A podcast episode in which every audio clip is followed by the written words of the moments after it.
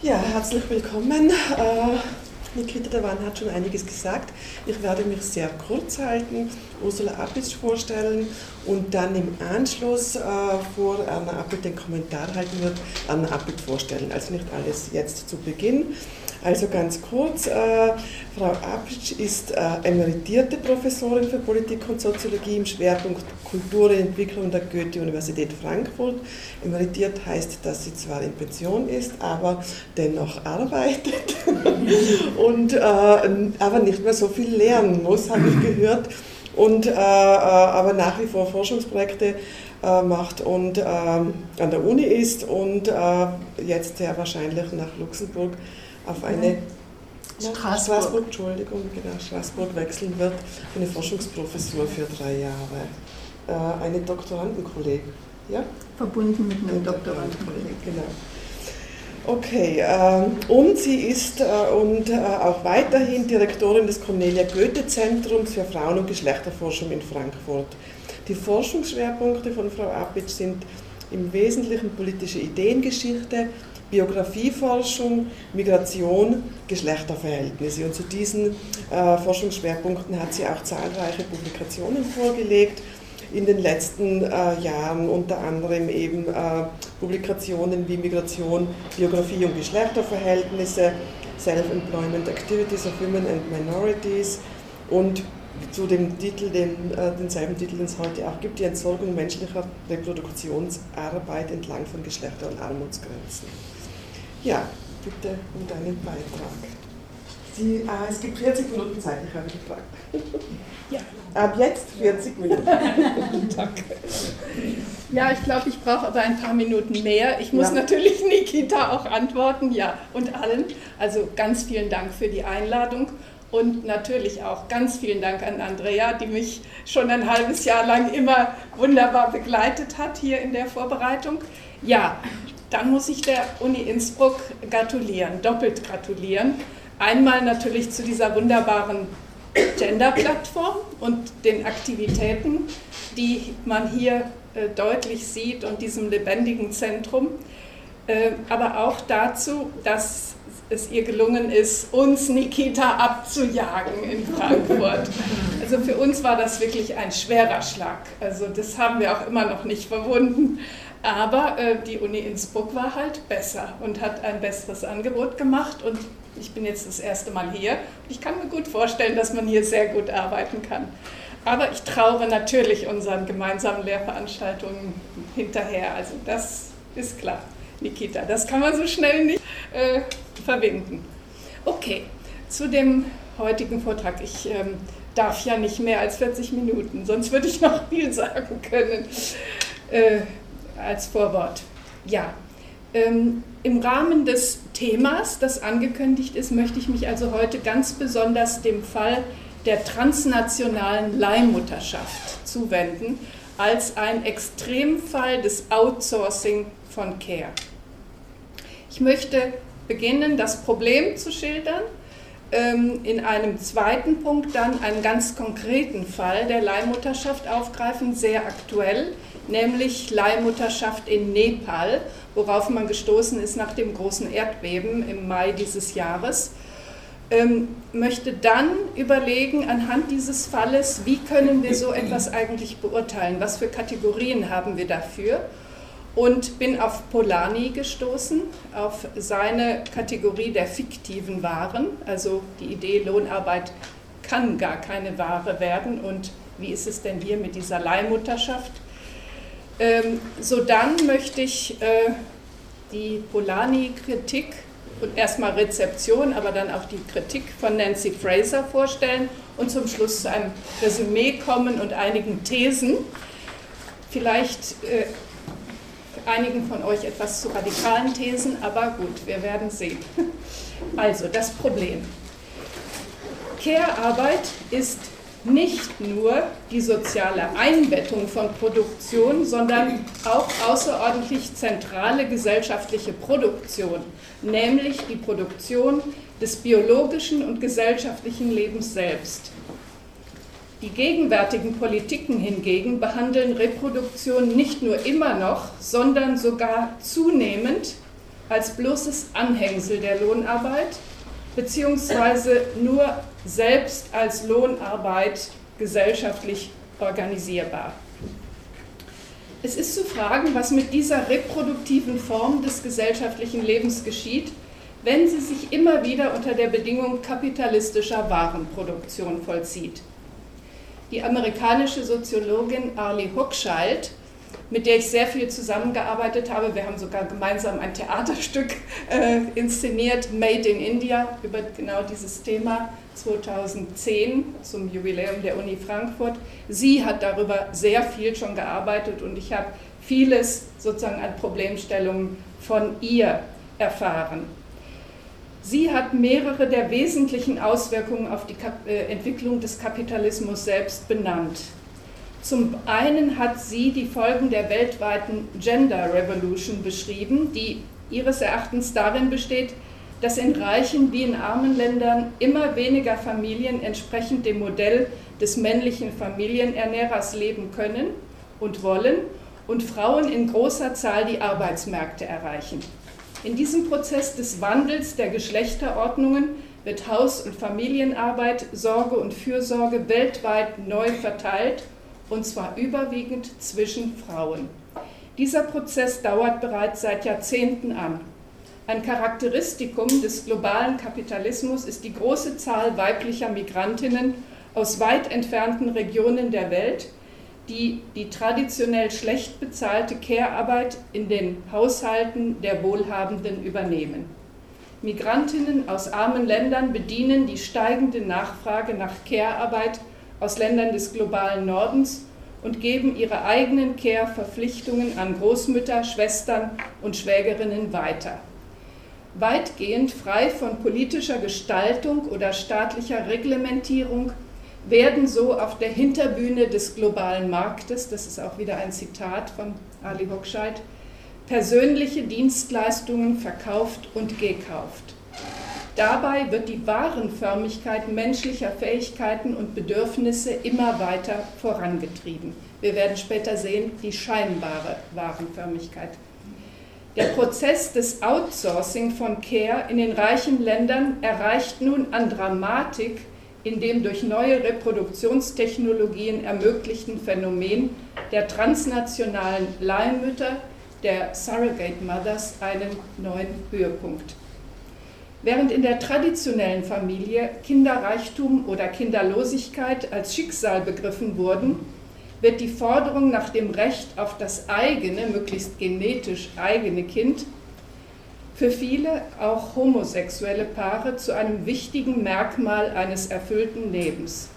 Dieses erfüllte Leben wird durch jene Menschen auf der Hinterbühne des globalen kapitalistischen Marktes möglich gemacht, die nicht nur ihrerseits lange Reisen aus der globalen Peripherie auf sich nehmen, um die Kinder auf der Vorderbühne in der ersten Welt durch ihre emotionale Zuwendung zu versorgen, sondern zu denen umgekehrt nun zunehmend Paare aus den reichen Ländern kommen, um bei ihnen das eigene Kind gegen Bezahlung austragen, zu lassen. Im Falle der Unfruchtbarkeit eines oder beider Partner mit Kinderwunsch stehen in indischen oder ukrainischen Reproduktionskliniken ganz legal auch Eispenden und Spermien zur Verfügung, die nach Katalog blaue Augen, braune Augen, helles Haar ausgesucht und gekauft werden können. Menschliche Reproduktion im engsten biologischen Sinn, die Herstellung eines Wunschkindes, wird so zur ultimativen Ware auf einem globalen, freien Markt. Forschungen zu kommerzieller Leihmutterschaft in Indien zeigen, wie das Austragen von Kindern als ein marktförmig organisierter, widersprüchlicher, körperliche, emotionale, soziale und kulturelle Ressourcen ausbeutender, ausbeutender Produktionsprozess organisiert wird. Ich, ähm, in den empirischen Ergebnissen orientiere ich mich vor allen Dingen an den Forschungen von Amrita Pande, eine äh, Forscherin, die damals auch mitgemacht hat bei unserem Theaterstück und die uns äh, in dem Theaterstück selbst auch viele ähm, Interviews zur Verfügung gestellt hat, die sie mit diesen Müttern, mit Ärztinnen und so weiter gemacht hat. was eine interviewte Klinikdirektorin als klassisches Win-Win-Geschäft schildert, nämlich die Leihmutter erhält das Geld, das sie braucht, die Klienten bekommen das Baby, das sie sich wünschen, verdeckt weitere Nutznießer. Auch die Klinik und die indische Regierung, insofern sie von dem Gewinn Steuern erhält, und viele andere profitieren von dem Handel. Im Unterschied zu den befremdlichen Visionen, die wir in Erinnerung haben von Aldous Huxley und Margaret Atwood, handelt es sich nun bei dem Export menschlicher Reproduktion aus der Familie in die Fruchtbarkeitsklinik oder Fruchtbarkeitsfabrik, würde man besser sagen, nicht mehr um brutale Aktionen staatlicher Akteure, sondern um scheinbar freie Aushandlungen zwischen Verkäuferinnen und Klienten auf einem globalen, freien Markt, auf dem alle Handlungen von den Subjekten als freiwillig qualifiziert werden. Der Verkäuferin ihrer Gebärmutter und ihrer Lebenszeit bleibt als Gewinn die Möglichkeit der Reproduktion auch des eigenen Lebens und des Lebens ihrer Familienangehörigen, das jedoch zum Anhängsel einer neuen Art von Produktion im gegenwärtigen Kapitalismus geworden ist. Die Frage ist, ob es sich hier um eine fatale, nicht mehr steuerbare Entwicklung eines entlaufenden globalen Systems handelt oder ob alternative Regulierungen denkbar sind. In vielen Staaten, so in der Bundesrepublik Deutschland, ist Leihmutterschaft verboten. Wie ist es in Österreich? Auch. Helfen solche Regulierungen den Betroffenen? Bevor ich damit zur Frage der angemessenen kategorialen Erfassung und Kritik des Phänomens der Leihmutterschaft komme, vor allem der Frage, ob die Kategorie Produktion und Lohnarbeit überhaupt angemessen ist, möchte ich zunächst ein neues, konkretes Beispiel für Leihmutterschaft vorführen, das deren extreme Zerstörung von Lebenswelten aufzeigt. Nämlich das Beispiel, da komme ich zum Punkt 2, das Beispiel der Leihmütter aus Nepal. Die Stuttgarter Zeitung vom 28. Mai, April, Entschuldigung, April war es, nicht Mai, 2015 berichtete nach dem verheerenden Erdbeben in Nepal, und ich zitiere, Mehr als ein Dutzend Babys von Leihmüttern in Nepal sind Dienstagmittag in Tel Aviv gelandet. Unter den 15 Neugeborenen an Bord der El Al-Maschine, die mehr als 200 Israelis aus dem Erdbebengebiet heimgeflogen hatte, waren sogar Frühchen. Nepal ist das bevorzugte Ziel für schwule Paare aus Israel, die sich ihren Kinderwunsch mit Hilfe von Leihmüttern erfüllen wollen. Andere Länder in Asien hatten in den vergangenen Jahren den gesetzlichen Weg weitgehend versperrt, über eine künstliche Befruchtung ein Kind mit einer Leihmutter zu erzeugen, um es später nach Israel zu bringen. In Nepal allerdings, einem der ärmsten Länder der Welt, ist das umstrittene Verfahren noch erlaubt. Um die Babys möglichst schnell aus der Gefahrenzone zu holen, wurde in den aktuellen Fällen vorerst auf die sonst übliche Registrierung der Kinder in Kathmandu verzichtet, bestätigte der Außenamtssprecher Emanuel Nachschon in Jerusalem. Und er fügte hinzu, ich zitiere, Geplant ist, in den nächsten Tagen auch schwangere nepalesische Leihmütter nach Israel zu bringen, damit sie hier in guter ärztlicher Versorgung ihre Kinder austragen können. Nach rechtlicher Prüfung gab Generalstaatsanwalt Jehuda Weinstein dafür jetzt grünes Licht, vorausgesetzt es liege ein legaler Vertrag zwischen israelischen Wunscheltern und Adoptionsvermittlern, also Agenturen, vor. Auch müsse die Leihmutter vorab über medizinische Risiken eines Flugs in fortgeschrittener Schwangerschaft informiert werden und ihre schriftliche Einwilligung erteilen. Soweit die Stuttgarter Zeitung. Babyhandel ist international geächtet. Das verhindert aber, wie wir sehen, nicht die Kommerzialisierung von Schwangerschaft. Weltweit wird Zeugung von Elternschaft zunehmend entkoppelt und zu einer riesigen kommerziellen Technologie gemacht. Sechs Milliarden Dollar werden mittlerweile nach Schätzungen von NGOs weltweit pro Jahr im Geschäft mit dem Austragen von fremden Embryonen umgesetzt, nicht hinzugerechnet, was an Gewinn gemacht wird über Samenbanken und äh, Eizellverkauf. In Indien können die Frauen bereits vor der Befruchtung die Rechte an den potenziellen Föten an die zukünftigen Eltern abtreten. Ich zitiere jetzt im Folgenden aus einem Interview mit Ruth Baumann-Hölzle, die Mitglied des Schweizer Ethikrates ist, ein Interview vom 19.05.2015.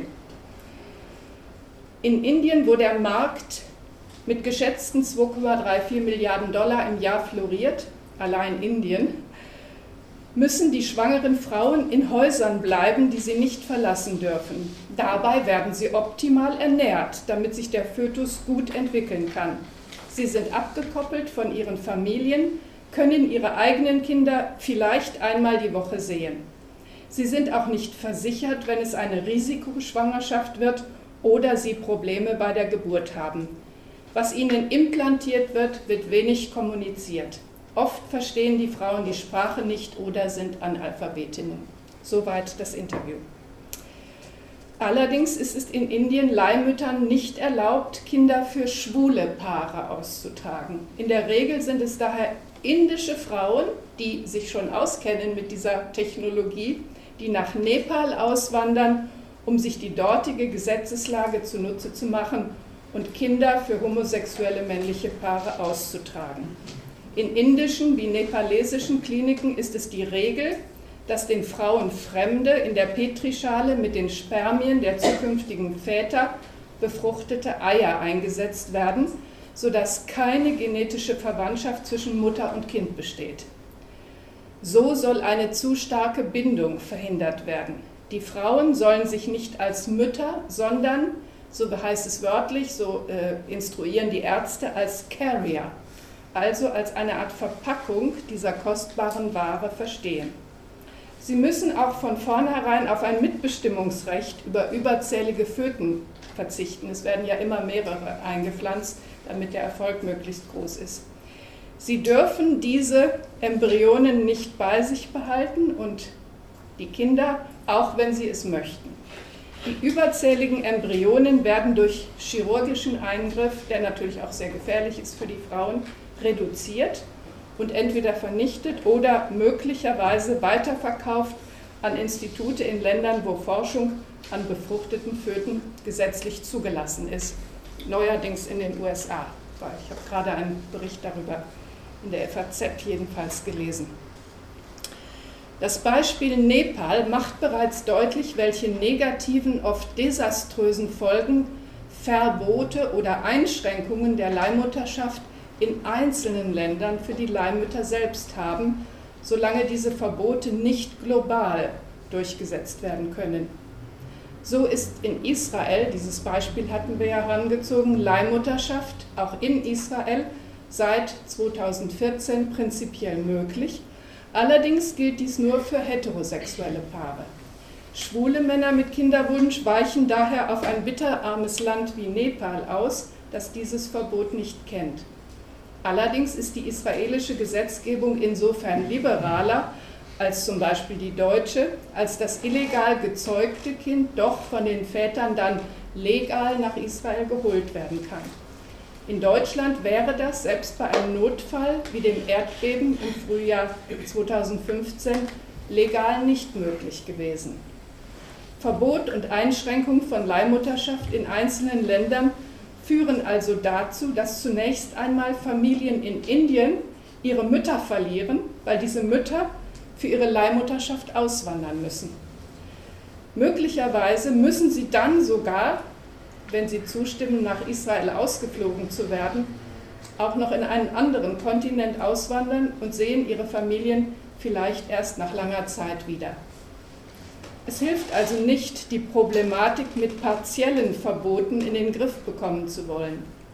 Nötig ist offenbar zu hinterfragen, ob das Phänomen der Leihmutterschaft überhaupt mit dem ursprünglich von Marx geprägten Konzept der Kommodifizierung von Arbeit erfasst werden kann.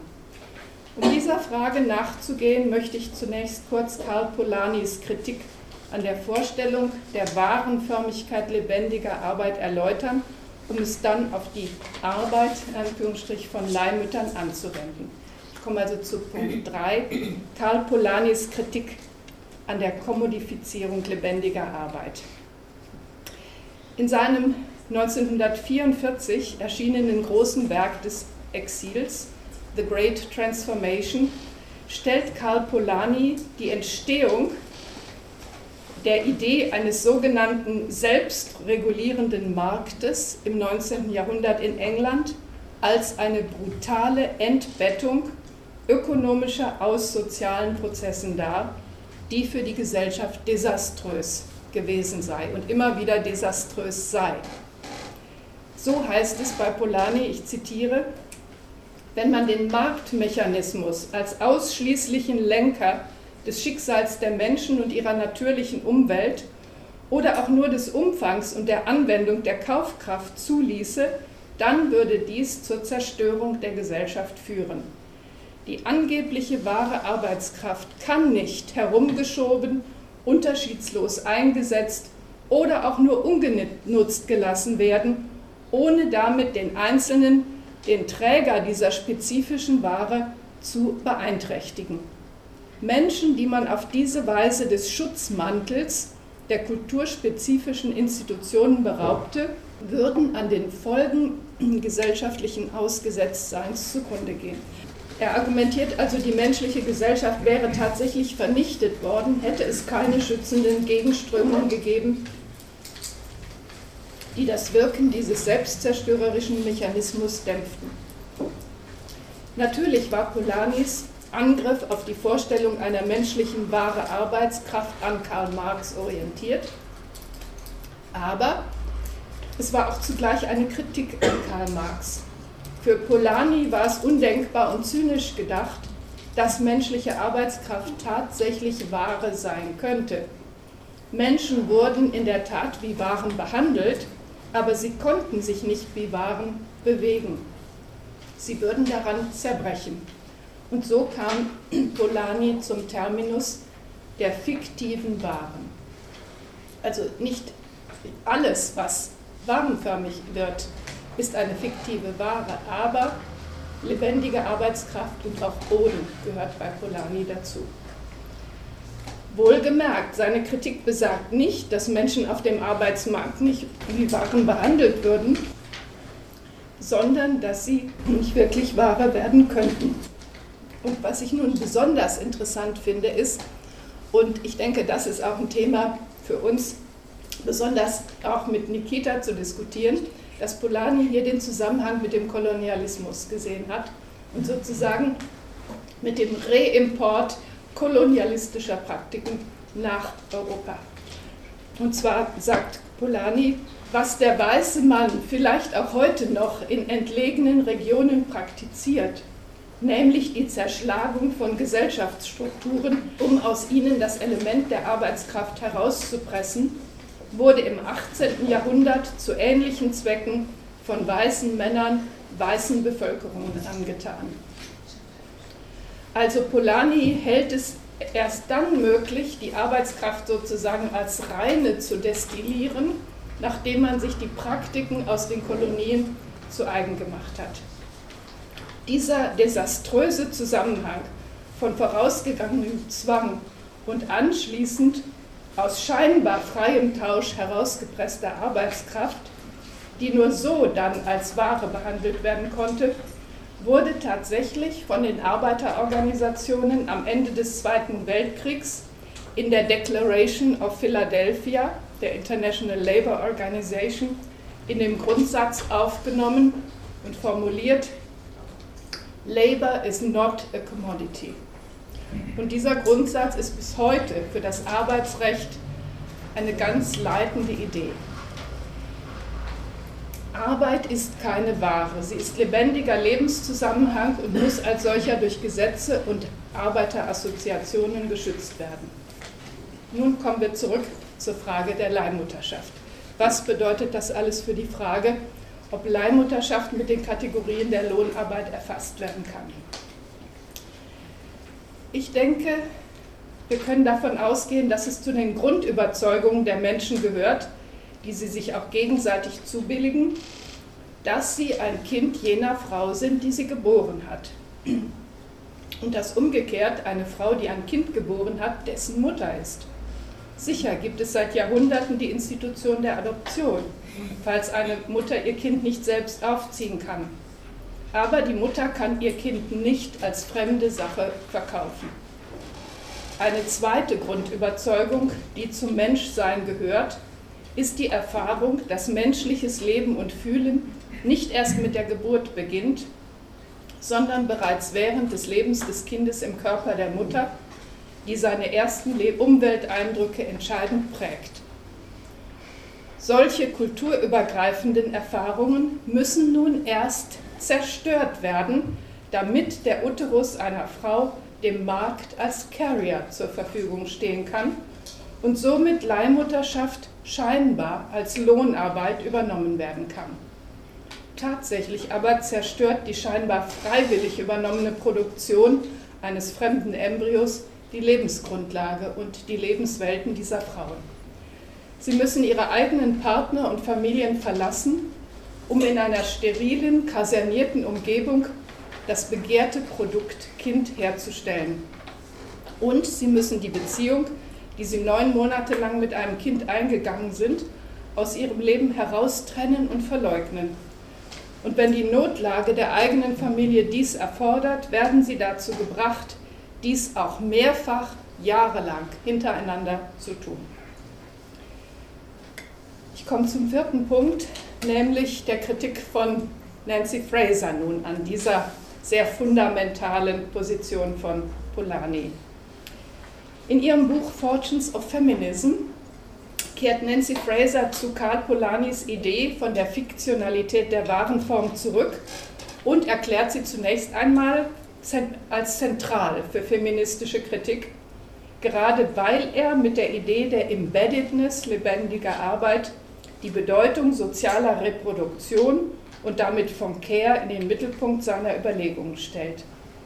Dennoch kritisiert Fraser Polanyi, weil er ihres Erachtens mit seiner scharfen Zuspitzung der verheerenden sozialen Wirkung des De-Embedding jene Formen von Ungerechtigkeit verhülle oder gar verkläre, die nicht marktbasiert seien, sondern im Gegenteil machtbasierten gesellschaftlichen Formen des sozialen Schutzes entsprengen. In der Tat kennt die Geschichte des patriarchalen Paternalismus viele Formen eines solchen sozialen Schutzes, der zugleich die Unterwerfung der Frauen bedeutet. Fraser stellt nun gegen solche Formen der paternalistischen Unterdrückung die Idee der Emanzipation, die quer liege zu den Kategorien von Markt einerseits und gesellschaftlicher Dominanz andererseits. Und so, sagt sie, verteidigt sie die Idee der Lohnarbeit. So habe im Zuge der Emanzipation der Zugang zu Lohn für Tausende von Feministinnen, Bauern und Sklaven die Befreiung von traditionellen Autoritäten bedeutet. Dieses Argument ist meines Erachtens nur bedingt richtig, nämlich gerade nur insofern, als eben Lohnarbeit nicht wirklich als Ware begriffen wird, sondern als Lebenszusammenhang im Sinne Polanis und im Sinne des Grundsatzes Labor is not a commodity. Dass man mit der Zahlung eines Gehalts nicht den lebendigen Menschen kauft, diese Einsicht musste erst erkämpft werden durch neue Assoziationen und Zusammenschlüsse und war, wie Polanis Geschichte des 19. Jahrhunderts zeigt, durchaus nicht selbstverständlich mit der Idee eines freien Arbeitsmarktes verbunden. Ganz im Gegenteil. Wie Polanyi gezeigt hat, war die Idee, dass man Arbeit gleichsam wie Gold als reine Substanz handeln könne, der Erfahrung des Kolonialismus geschuldet, man könne Menschen zu freiwilliger Arbeit zwingen, indem man ihre überkommenen Lebenswelten zerschlug. Schauen wir uns nun Emanzipation durch Lohnarbeit am Beispiel der Arbeit der Surrogates an. Interessanterweise sind es gerade die Leiterinnen und Leiter der Fruchtbarkeitskliniken, die der Idee der Emanzipation durch Leihmutterschaft das Wort reden. Wenn man sie hört, denkt man wirklich, sind super Feministinnen hier. So argumentiert etwa Dr. Naya Patel, Leiterin der indischen Akanksha Klinik in Anand, dass die Frauen durch diese Arbeit oft zum ersten Mal über eigenes Geld und ein eigenes Bankkonto verfügen und sich von der Dominanz des Ehemanns und der Traditionen befreien könnten. Während ihrer Zeit in Mehrbettzimmern mit anderen Surrogates zusammen in diesen Hostels würden sie mit Medikamenten versorgt und wüssten Fernsehen, gute Kost, Kokosmilch und Eiscreme zu schätzen. Ist dies nun Emanzipation? Was die Arbeitgeberin, die ich gerade zitiert habe, verschweigt, ist, dass all diese Frauen überhaupt nur zur Mutterschaftsarbeit zugelassen werden, weil sie eigene Kinder haben. Frauen ohne eigene Kinder und Familie werden gar nicht zugelassen. Und sie, weil sie sich so um des Nutzens der eigenen Kinder willen von dem werdenden Leben in ihrem Bauch psychisch distanzieren können oder dies zumindest versuchen. Ohne die Idee, damit der eigenen Familie zu nutzen und insofern zukünftig in die alte traditionelle Lebensform zurückkehren zu können, würde vermutlich keine der Frauen eine solche Schwangerschaft durchstehen, an deren Ende die Ablieferung des Kindes steht. Ich komme jetzt zum Resümee oder dem Versuch eines Resümees. Wie ein roter Faden zieht sich durch die menschliche Geschichte die Missachtung und Entwertung von Care. In der römischen Antike, darauf hat Hannah Arendt hingewiesen, waren die notwendigen Arbeiten für das physische Fortbestehen der Gattung den Frauen und den Sklaven vorbehalten. Ich zitiere Arendt, Frauen und Sklaven gehörten zusammen. Zusammen bildeten sie die Familie, zusammen wurden sie im Verborgenen gehalten. Zitat Ende. Erst im 19. Jahrhundert wurde insbesondere durch die Arbeiten von Marx und Engels die Zentralität der lebenserhaltenden Reproduktion der Erzeugung von Lebensverhältnissen, Nahrung, Kleidung, Wohnung und der Erzeugung von Menschen selbst hervorgehoben. Marx und Engels brachten damit eine von der Antike bis zur Moderne zur Unsichtbarkeit verurteilte gesellschaftliche Sphäre ans Licht. Allerdings blieb auch bei ihnen die Reproduktion im biologischen verhaftet und vor allem dem gesellschaftlichen Verhältnis von Kapital und Arbeit nachgeordnet. Die Forderung der Frauenbewegung nach einer Anerkennung von Care-Arbeit kennzeichnete die feministischen Debatten der 70er und 80er Jahre des 20. Jahrhunderts. Damit wurde eine auch praktische Aufwertung der Reproduktion gefordert.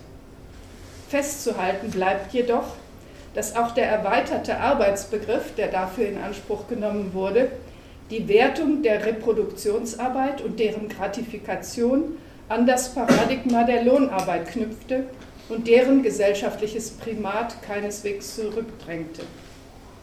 Wenn aber, wie Polanyi einleuchtend, wie ich finde, gezeigt hat, Arbeitskraft nur um den Preis ihrer Zerstörung eine Ware sein kann, so gilt dies umso mehr für das reproduktive Arbeitsvermögen von Frauen.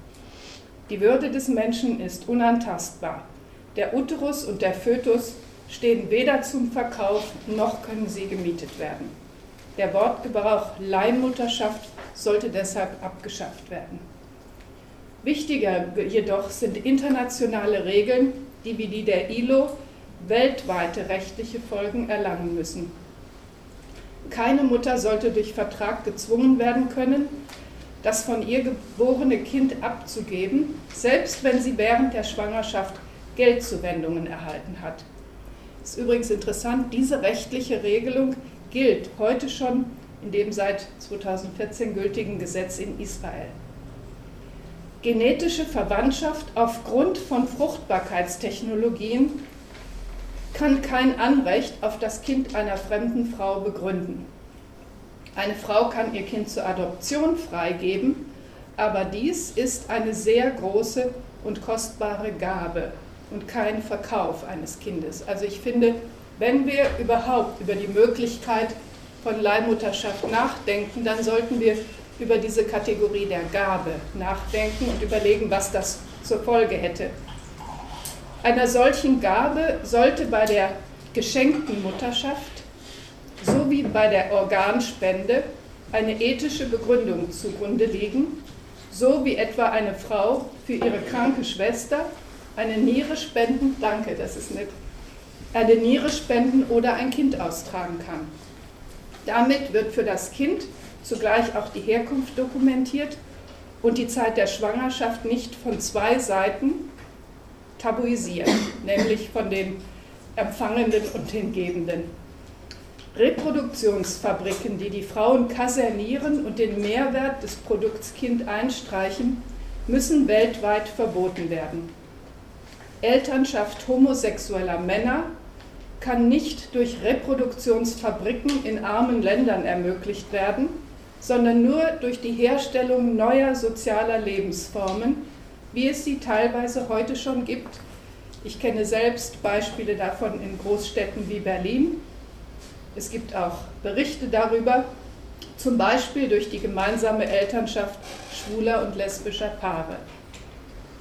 Mit Polanyi könnte man solche neuen sozialen Lebensformen soziales Re-Embedding menschlicher Reproduktion nennen. Danke.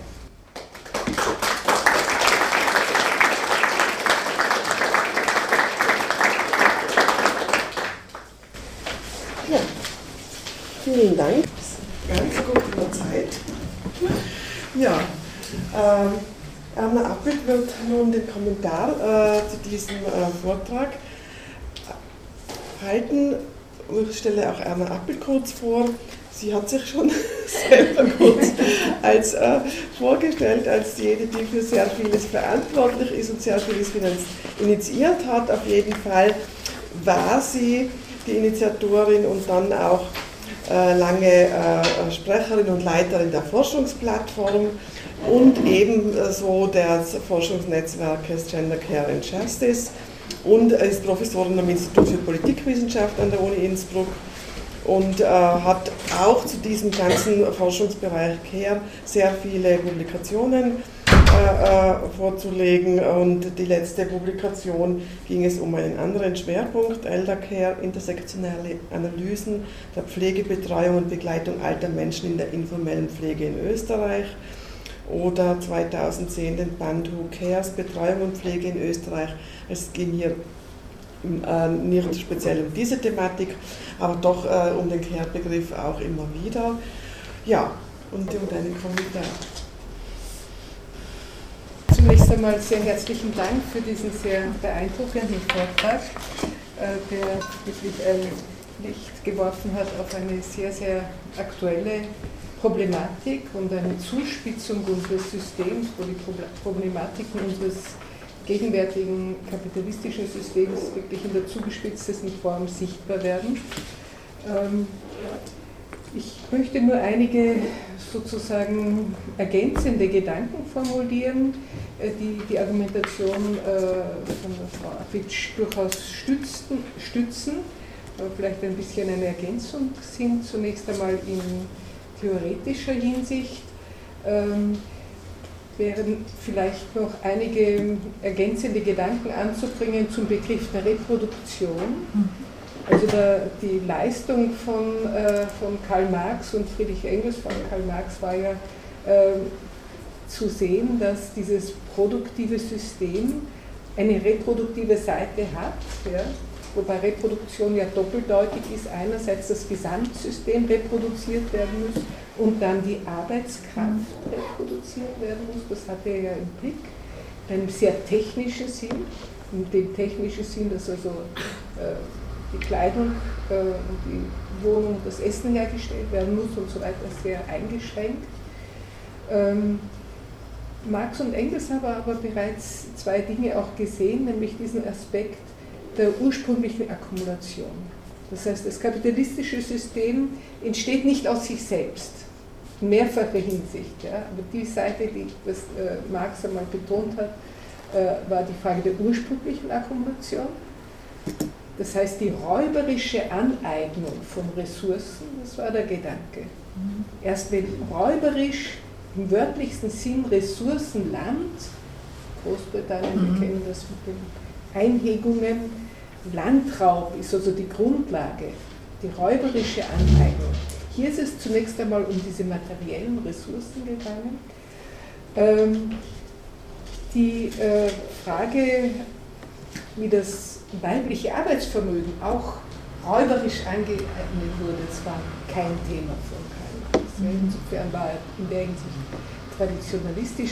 Weitergeführt und radikalisiert wurde der Gedanke ja von Rosa Luxemburg, der, äh, die herausgearbeitet hat, dass im Sinn auch einer Imperialismuskritik, dass ein permanenter Prozess ist und dass der Kapitalismus immer neue Bereiche braucht, die, die er sich räuberisch unentgeltlich aneignet.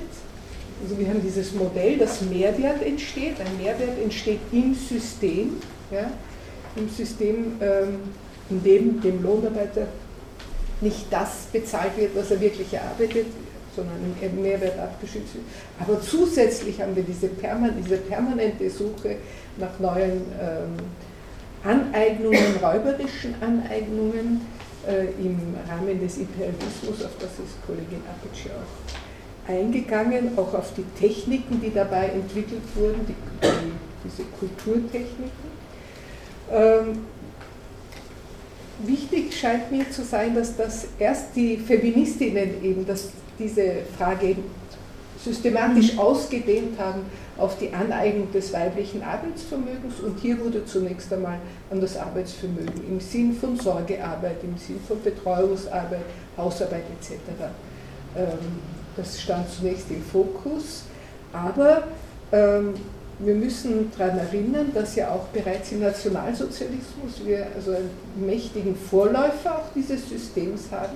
Denken Sie nur an Lebensborn, an diese, ähm, wo es auch bereits ähm, sozusagen ja, Institutionen, die ausschließlich darauf ausgerichtet waren, eben ähm, rassisch hochwertige Kinder zu produzieren.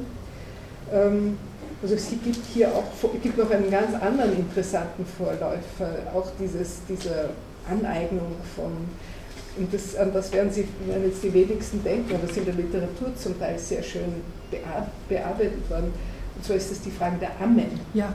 ja das ist eigentlich eine das ist ein sehr, Vorläufer, ja. Ja, denn diese Ammen, äh, das klingt so harmlos, ja, aber diese Ammen, das waren ja Mütter. Und diese, ihre Kinder sind ja ganz oft gestorben. Ja. Das ist, das ist also das ist eigentlich auch sehr dramatisch, ja, was da passiert ist. Es war auch eine Mode.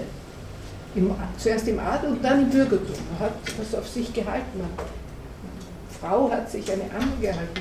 Die Kinder sind oft gestorben, weil sie, weil sie überhaupt nicht versorgt wurden. Oder so schlecht.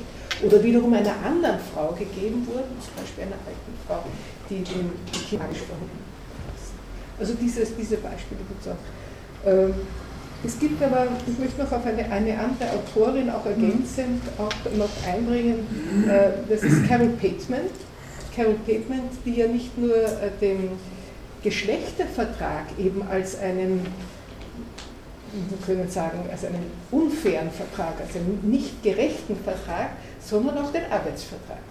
Ja, sie hat auch den Arbeitsvertrag im Sinn der Kritik von Polanyi als äh, nicht gerechten Vertrag. Das heißt ein Vertrag, der Ehevertrag, der Geschlechtervertrag, der Prostitutionsvertrag, ähm, der Arbeitsvertrag, die gehen von einem Vertragsmodell aus. Das Vertragsmodell würde bedeuten, dass sich gleiche Partner, Partnerinnen gegenüberstehen und die auch in einem substanziellen Sinn gleich sind. Ja, also nicht nur, äh, sonst steht, denn das ist hier, da sind wir bei dem springenden Punkt, diese Ungleich, diese enorme Ungleichheit macht einen gerne einen gerechten Vertrag völlig unmöglich. Also äh, diese Frage des, Arbeitsvertrag eben äh, zwischen zwei ganz ungleichen Partnern geschlossen wird, eben kein fairer Vertrag ist. Das ist die Bedeutung, wie Kollegin Apic auch äh, erwähnt hat, des Kollektivvertrags, ähm, dass eben hier jetzt nicht der einzelne Arbeiter oder die einzelne Arbeiterin mit dem Unternehmer einen Vertrag, der nie gerecht sein kann, sondern immerhin ein Kollektiv, ja, das ja gewerkschaftlich organisiert ist und daher viel stärker ist, Und da kann also eine andere Macht dahinter stehen. Und da sind wir bei einer Kritik des Neoliberalismus, der sich ja genau gegen die Zerstörung dieser Kollektivverträge wendet.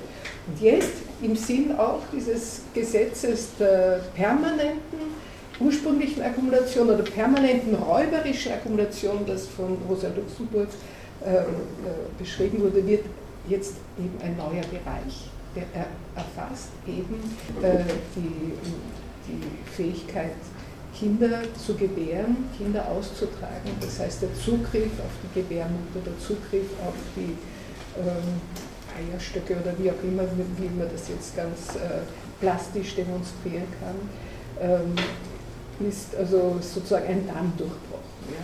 Das, was man normalerweise auch äh, als etwas aus dem moralischen Empfinden, auch dem moralischen Empfinden einer traditionellen Familienideologie eigentlich auch widerspricht. Das entspricht ja nicht dem normalen Familienmodell. Das wird jetzt durchbrochen durch eine, ähm, durch eine Ideologie und eine eigenartige Koalition scheinbar auch von Neoliberalismus auf der einen Seite radikal Neoliberalismus auf der anderen und äh, auch, äh, will das jetzt nicht verallgemeinern, dazu bin ich auch nicht Kennerin genug, aber in, aus den Beispielen, die hier gebracht wurden, ähm, wurde deutlich, dass es sich hier um homosexuelle Paare handelt, die hier eine gewisse Vorreiterrolle spielen, die sehr fragwürdig ist. Und hier sind ja auch Gegenbeispiele genannt worden. Ähm, ja, diese Kommodifizierung bis ins allerletzte ist sozusagen äh, eine, ist der Logik des Kapitals eingeschrieben. Das ist ein Kern dieser, dieser Logik, die, diese Logik, die aus allem eben Profit machen möchte. Und äh, die Menschenrechte, die Bürgerrechte, die Gewerkschaften und so weiter haben dem einen Riegel vorgeschoben Frauen selbst sind da in einer zwiespältigen Lage, denn sie haben selber auch, kämpfen in gewisser Weise um eine gewisse Kommodifizierung, wenn man so will, wenn ich das jetzt im Sinn äh, von Esping Andersen verwende, Esping Andersen, der die Wohlfahrtsstaaten mhm. untersucht hat und äh, gesagt hat, äh, es geht um eine Dekommodifizierung, das heißt eine Unabhängigkeit des Lebensstandards von der Arbeitswelt und da wurde, wurde von feministischer Seite kritisiert und gesagt, ja, zuerst müssen wir mal in der Arbeitswelt drinnen sein, bevor wir dekommodifiziert sind. Das heißt, Frauen, die sind hier in einer zwiespältigen Situation. Sie wollen eine volle Citizenship erlangen, die ist in unseren Gesellschaften eben doch sehr stark auch in das Erwerbsleben gebunden. Und auf der anderen Seite kommt hier schon äh, aufgrund der massiven Ungleichheit äh, eine, ein Ausmaß an Kommodifizierung auf, auf, Frauen äh, zu, dass, da bin ich hundertprozentig einer Meinung mit Kollegin Apitsch, das absolut desaströs ist, ähm, nicht nur Menschenrechts, also nicht nur mit Menschenrechten nicht vereinbart, sondern auch äh, letztlich äh, zerstörerisch in einem wörtlichsten Sinn. So ist natürlich, äh, lässt sich das, diese ganze Frage von den Fragen der Ungleichheit, der globalen Ungleichheit nicht trennen.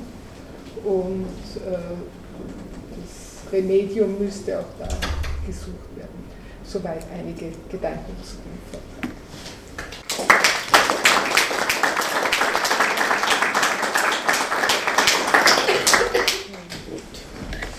Ja, jetzt Möglichkeit für Diskussion, aber vielleicht auch, dass du zuerst noch äh, auf den Kommentar antworten möchtest.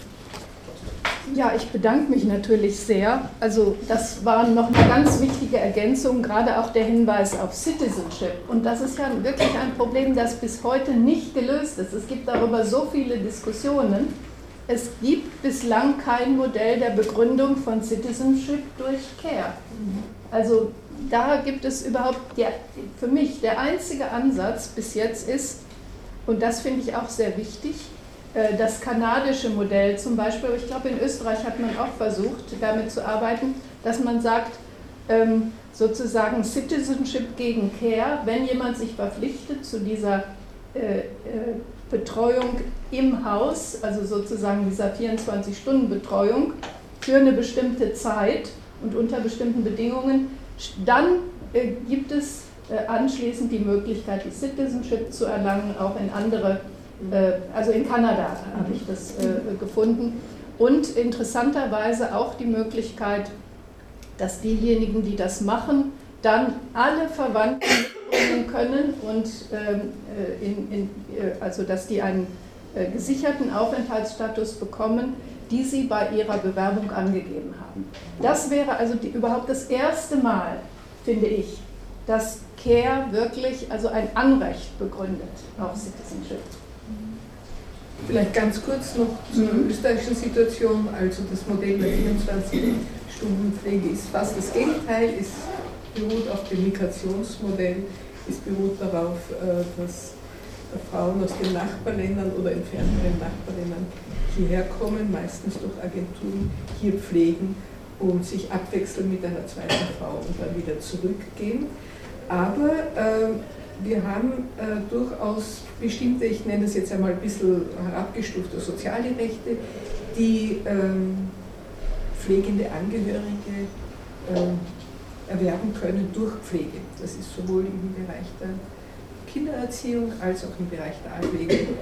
Ähm, aber in dem Sinn, in diesem kanadischen mhm. Sinn, leider gar nicht. Leider gar nicht.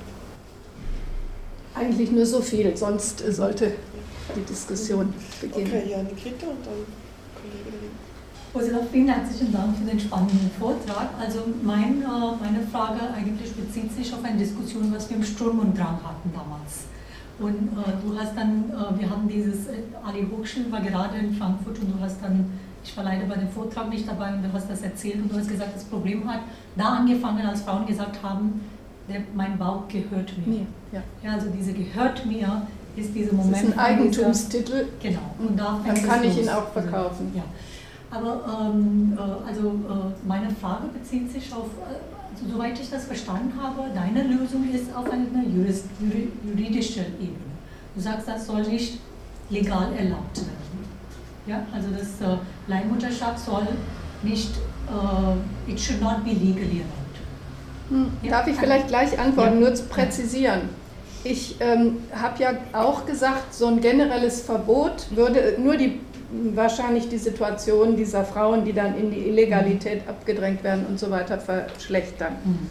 Bestimmte Dinge würde ich tatsächlich ähm, global verbieten wollen. Also ich würde eben nicht Leihmutterschaft unter allen Umständen verbieten wollen. Also ich finde, dass das eben als Gabe möglich sein muss, so wie auch Organspende mhm. möglich sein muss, aber auch Organspende nicht im Sinne von Verkauf von Organen. Ne? Also in ja. diesem Sinne. Ja. Also und das bringt genau, also diese deine äh, äh, also auf deiner Seite ist diese juridische Verbot und auf der anderen Seite diese Idee von Gabe.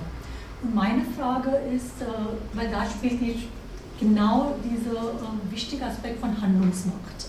Wer, also wer ist in der Lage zu entscheiden, dass es wirklich freiwillig ist und dass es wirklich ähm, ähm, dass es eine freie Entscheidung ist. Und äh, hier spielt natürlich Ideologie eine wichtige Rolle. Ja, also äh, was ich sehe, ist deine, deine Analyse ist natürlich auf der Makroebene mit Polanyi und Fraser und so. Aber äh, wie würdest du die große Herausforderung zum Subjektkonstitution hier sehen? Oder wie können wir diese Subjektkonstitution in dieser Subjektkonstitution integrieren? Auf der einen Seite, weil du hast besonders die homosexuelle Paaren genannt. Auf der Queer-Seite gibt es eine große Debatte man spricht von Homonormativität. Ja, und das ist eine Widerspiegelung von Heteronormativität und ein wichtiger Aspekt von Heteronormativität ist Reproduktion. Und das ist jetzt, in, in Queer Studies gibt es zwei Positionen. Lee Edelmann, der sagt No Future.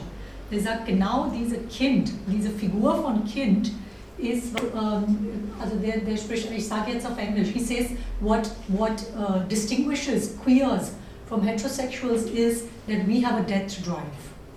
Yeah, he's particularly talking about gays and he's talking about the 80s AIDS crisis. And he's saying that our way to get away from a heteronormative model of doing politics is not to, you know, have this, uh, this impulse to become normal through reproductivity. Mm-hmm. Yeah, so he says we should stick to our death drive. Gays have always been a figure of death and decay, and we should not associate ourselves with life and reproductivity. Es gibt andere, die reden von Queer Utopia, Utopias und die sagen, wir müssen weg von diesem negativen Bild von Queers als nur mit Tod und, äh, wie sagt man, Decay auf Deutsch? Äh, Niedergang. Genau, also wir müssen, we have to embrace life mhm. and reproductivity. Also das ist eine, ein Aspekt von ihrer Ideologie, ne? dieser Reproduktionstrieb. Und auf der anderen Seite, wenn eine arme Frau in Indien oder Nepal sagt, also dass Leihmutterschaft tatsächlich ein Weg zur Emanzipation für mich ist, was machen wir mit diesem? Mhm. Ja, das ist auch eine Ideologie. I mean, you know, I'm going back to postcolonial studies uh, to Spivak's Campus mm -hmm. Subaltern speak. What do we do with the ideology when a woman says it is emancipatory for me yeah. to be a surrogate -hmm. mother?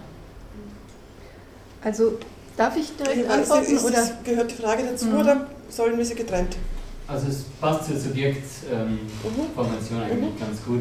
Ähm, vielen Dank zuerst mal für den Vortrag. Ähm, mich würde interessieren, es war eigentlich der Care-Begriff selbst relativ wenig, war relativ wenig davon im Vortrag. Einer der großen Probleme, wenn wir über Care sprechen, ist natürlich, dass wir in anderen Bereichen, ob das jetzt Arbeitsbeziehungen sind, ob das Vertragsbeziehungen sind, diese Idee haben von unabhängigen Subjekten. Und, und der, der, der, das Interesse an Care hat sich natürlich ganz stark daran orientiert, es geht um Beziehungen, es geht um Verhältnisse. Ähm, und ich glaube, in diesen Fällen ist es auch ganz interessant zu bedenken, ähm, was, was für Verhältnisse entstehen hier. Kann ich bei so einer Situation eigentlich davon ausgehen, dass ich ein Individuum habe, das eine Arbeitsleistung oder was auch immer verkauft und ein anderes Individuum oder zwei Individuen, die das kaufen? Wenn ich das als Beziehung sehe, kann diese Beziehung auch nicht sofort zerstört werden oder beendet werden danach. Ähm, und John Tronto zum Beispiel hat eben genau das in ihrem Buch, weiß nicht, ob ihr das kennen, Carrying Citizenship, mhm. ähm, besprochen, diese Idee. Er ist Citizenship. Genau, dass Citizenship mhm. eigentlich auf diesen Beziehungen aufbauen sollte. Das heißt, wenn wir diese Care-Beziehung haben und wenn wir diesen mhm. Vertrag als Care-Beziehung sehen, ähm, das ist ihr utopischer Plan. Natürlich soll sofort Citizenship ausgeweitet werden auf die Leute, die betroffen sind von dieser Care-Beziehung.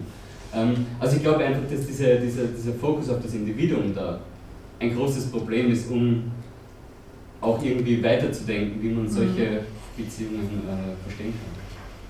Ja, vielleicht kann ich direkt von hinten, das ist sozusagen aufrollen. Ich habe auch sehr mit Joan Tronto argumentiert und ich habe bei ihr auch ganz viel gesucht, ja, wo ist denn Care wirklich Citizenship? Und Ihre Formulierungen lassen vermuten, sie sagt dann Public Citizenship. Wenn jemand in Public Citizen, äh, Entschuldigung, Public äh, Care, dann muss das anerkannt werden mit Citizenship-Leistungen. Also ähm, sozusagen äh, in, in professionellen Bereichen, ja, da kann ich mir vorstellen, dass sie sagt, wenn Migrantinnen also jetzt in professionell organisierte Care-Bereiche, Krankenhäuser und so weiter kommen, dann müssen sie äh, abgesichert werden. Aber gerade in diesen, sie sagt ja auch, meistens sind es aber nicht solche Beziehungen. Es ist gerade dieser graue Bereich, dass sie entweder illegal sind oder legal, aber ohne Arbeitsvertrag und so weiter. Und da habe ich auch bei Toronto keine praktische Lösung gefunden. Ich finde diese Idee wunderbar. Aber sozusagen, wie das jetzt praktisch als Anerkennung von Citizenship funktionieren sollte, ähm, da habe ich noch keine, keine Antwort wirklich gefunden. Aber den Ansatz finde ich natürlich total richtig und wichtig. Und auch, dass man natürlich, also sozusagen jetzt auf dieses Problem der Handlungsmacht kommt. Ja. Und da würde ich äh, denken, also da würde ich vielleicht jetzt negativ ausgrenzen. Ich würde so sagen, ähm, ich sehe noch nicht genau, wie man das Problem lösen kann, das du äh, aufwirfst, wenn eine Frau sagt, aber das ist eine Möglichkeit für mich. Ja? Wie, wie kann das dann geschehen? Aber ich bin sicher, sozusagen, sie hat gar keine Handlungsmacht, wenn das in diesen Fabriken geschieht. Denn sie ist gar nicht Verhandlungspartner. Also ich habe ja dieses israelische Urteil zitiert. Da muss ein Vertrag vorliegen zwischen den Wunscheltern und der Agentur. dann wird es erlaubt, dass das Kind sozusagen äh, äh, nach Israel gebracht werden kann. Und fast überall funktioniert das so. Die Handlungsmacht liegt nur auf der Seite der Agentur, nicht auf der Seite der Frau. Und ähm, solche wirklichen Beziehungen zwischen Leihmüttern, also ich sage es jetzt selber, ich will eigentlich mehr abgewöhnen, das zu sagen.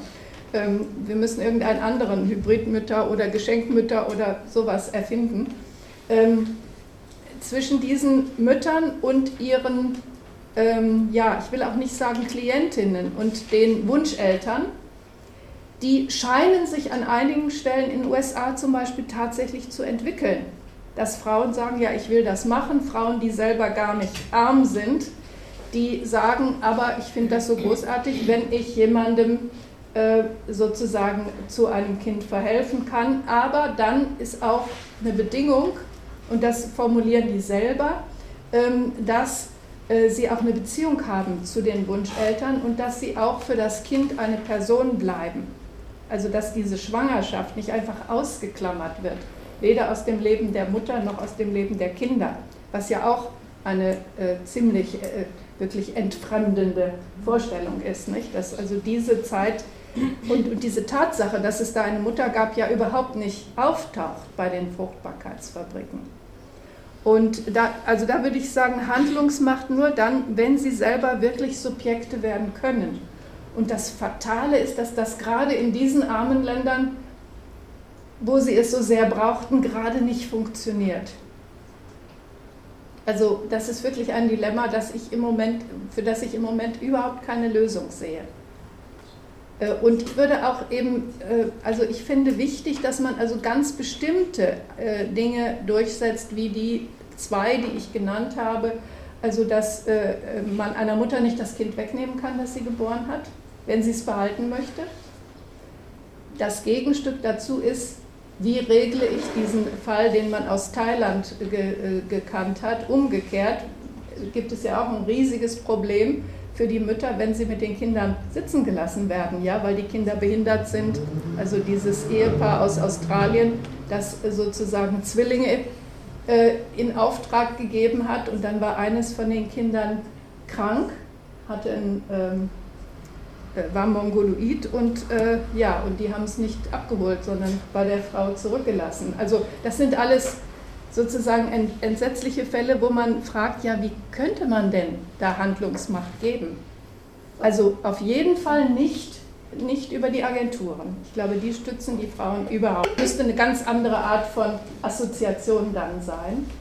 Ähm, aber ich will, möchte doch gerne jetzt rückwärts nochmal äh, auch auf Fragen äh, Homosexualität eingehen. Ähm, ich ähm,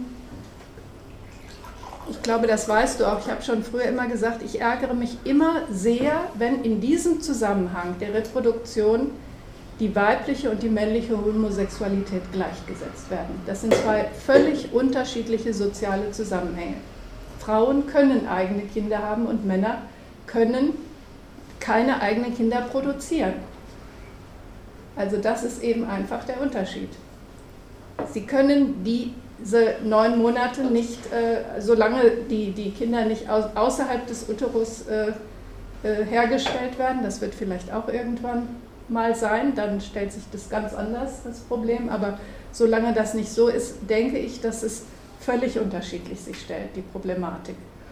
Und dann wollte ich sagen, mit dem sozusagen Rückkehr zu sozialen Beziehungen oder Re-Embedding, also ich finde, es gibt doch Utopien. Also ich erinnere nur an diese, äh, von Henning Scherf habe ich mal eine wunderschöne Sendung ähm, gesehen, wo er ähm, auch das Leben seiner eigenen Tochter beschrieben hat. Die eigene Tochter wohnt mit einer ähm, ihrer Frau zusammen und sie haben äh, homosexuelle Freunde, männliche, ein männliches Paar und haben das Glück gehabt, Wohnungen ganz in der Nähe zu finden und haben miteinander Kinder. Und die Kinder kennen aber auch sozusagen ihre Erzeuger. Das wird nicht ausgeklammert, nicht ausgeblendet. Und Henning Scherf als der ehemalige Bürgermeister von Bremen, den äh, ich dort auch immer sehr geschätzt habe, der sagte dann, es ist doch eine wunderbare Idee. Wir, vier Großeltern dieser vier äh, Menschen haben immer geglaubt, wir würden nie Großeltern werden. Und jetzt sind wir sogar nicht nur, also sozusagen jeder, jedes dieser Kinder hat zwei Mütter und zwei Väter und entsprechend viele Großeltern. Das ist doch wunderbare Freude, die dadurch entstanden ist. So kann man es ja auch mal betrachten. Also nicht, also als Gegenbild zu diesem sozusagen äh, Todeshang. Also das muss ja nicht sein. Es könnte ja auch, wenn man mal von dieser Idee dieser entfremdeten Idee wegkommt.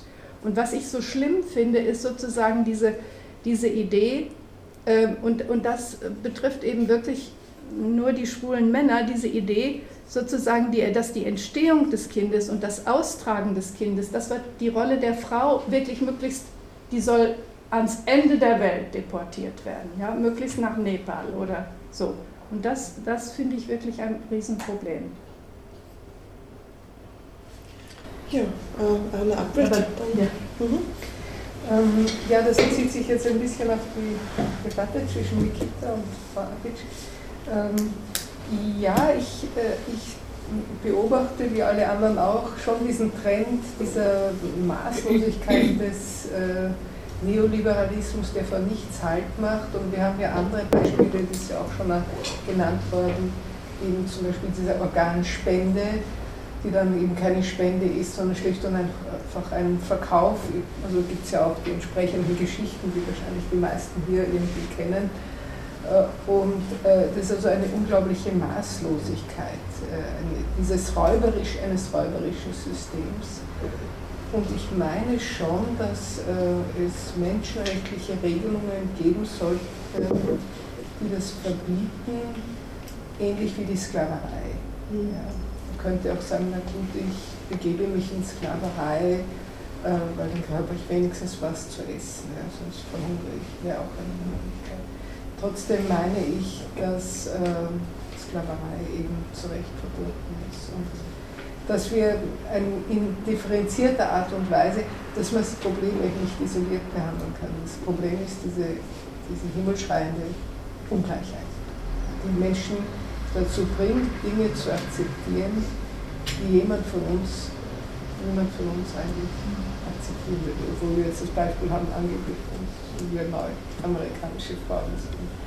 Ich will dir einen Liebesdienst erweisen. Naja, also ich ich weiß es nicht, ob die das unbezahlt machen. Nein, Nein, aber man kann ja sagen, also das, äh, deshalb kaufe ich ja die andere Frau nicht und ich kaufe auch das Kind nicht. Mhm. Auch wenn natürlich mhm. äh, da auch Geld gezahlt wird. Das würde selbst eine Schwester äh, äh, erwarten von ihrer Schwester, dass sie zum Beispiel den Lohnausfall bezahlt oder ähnliches. Also mhm. das, äh, ich finde, dass da Geld gezahlt wird, heißt nicht, dass es Kauf ist. Mhm. Das kann man trennen. Mhm. Ja, okay. Es könnte ja noch einen Schritt weiter gehen. Ne? Also in 20 Jahren werden wir die Frauen gar nicht mehr brauchen mhm. als Leihmütter. Da kann man sich sozusagen diese technische Maschine in, im Internet bestellen, wenn man genug Geld hat und dann steht die da im Kellerraum und wenn man das braucht, dann ähm, kann die sozusagen künstlich, ich fantasiere, mhm. dann kann die da künstlich befruchtet werden. Ändert das etwas an unserer, also U-Bahnen fahren ohne Schaffner und vielleicht äh, reproduzieren wir in, nicht in 20, aber in 50 Jahren äh, ohne Körper, ohne, ohne meinen Bauch. Ähm, wir, wir haben im Moment so nur das, den Blick auf die Frauen, aber ändert, ändert die frauenlose Reproduktion etwas an unseren, an unseren ethischen Einschätzungen? Also vielleicht kommt dann das Kind noch mehr in den Blick wenn, wenn die Frauen erlöst sind von, diesem, von dieser hässlichen Aufgabe, ihren Bauch zu verkaufen oder ihre Kinder. Ja, also nochmal die Frage. Aber die sehe ich nicht als Frage an mich, ja. die sehe ich naja, als Frage an alle. Entschuldigung, wenn ich da mhm. jetzt fantasiert habe, aber. Ja. Ja, ich glaube, es ist jetzt mehrmals der Begriff der Menschenrechte gefallen mhm. und ähm, ich glaube, da wird irgendwie fast viel Hoffnung auch gesetzt in diesem Begriff der Menschenrechte. Denn also Menschenrechte müssen ja auch erst äh, auf diese Fragen hin geschärft werden oder befragt werden. Denn im Moment sehen wir, dass ähm, der Begriff der Menschenrechte eigentlich einer ist, der, der zu mehr Inklusion von gleichgeschlechtlichen Paaren geführt hat. Ähm, Gleichstellung beim, beim Begriff der Ehe, Gleichstellung bei der Adoption.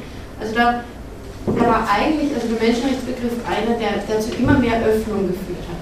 Und ich fand es jetzt interessant, also dass Sie irgendwie sagen, ja, also der Menschenrechtsbegriff, der, der, der muss auch gegenläufig sein und, und, und dann ähm, Grenzen setzen, also Begriff der Würde. Ähm, ja, also ich glaube, äh, es ist, das ist nicht so einfach äh, zu. Ich, ich habe mich beschäftigt mit, mit äh, konservativen ähm, Kritiken an diesem Phänomen. Ähm, die verwenden auch den Begriff der Menschenrechte und der Menschenwürde. Aber die haben natürlich eine Idee von Menschenwürde, die so eine, ähm, eine sehr traditionelle Idee, auch was jetzt die Rolle der Frau anbelangt, also überhaupt keine emanzipatorische. Aber die verwenden genauso den Begriff der Menschenwürde und berufen sich auch auf die, auf die äh, ähm, Universal Declaration. Also insofern denke ich, hier einfach nur zu sagen, Menschenwürde äh, oder die Menschenrechte können da, das, das reicht noch nicht. Ich glaube auch, es ist, Entschuldigung, mhm, darf ich ja. einfach so spontan, ich glaube auch, dass man nicht auf, nur jetzt auf so einer normativen Ebene das lösen kann, sondern dass wir wirklich da auf solche Beispiele äh, kommen müssen. Wie hat man denn, und ich komme wieder auf Polanyi, wir, wir sprechen von den Fällen, wo wirklich Zerstörung von menschlichem Leben droht. Und das war bei der Sklaverei so. Und auch wenn die Südstaatler damals argumentiert haben, äh, mein Gott, die Sklaven hatten es doch da viel besser, als wenn sie jetzt in die rausgerissen aus diesen Südstaatenfamilien, im, zwar frei, aber im Norden Lohnarbeiter werden und so weiter. So war es doch sozusagen letzten Endes richtig und notwendig. Also eben um den Preis des, des Untergehens dieser Menschen, dass Sklaverei verboten wurde. Und es gibt noch ein weiteres Beispiel, das ja auch bei Marx so ganz ähm, äh, ja, eigentlich erschütternd dargestellt ist, die Kinderarbeit.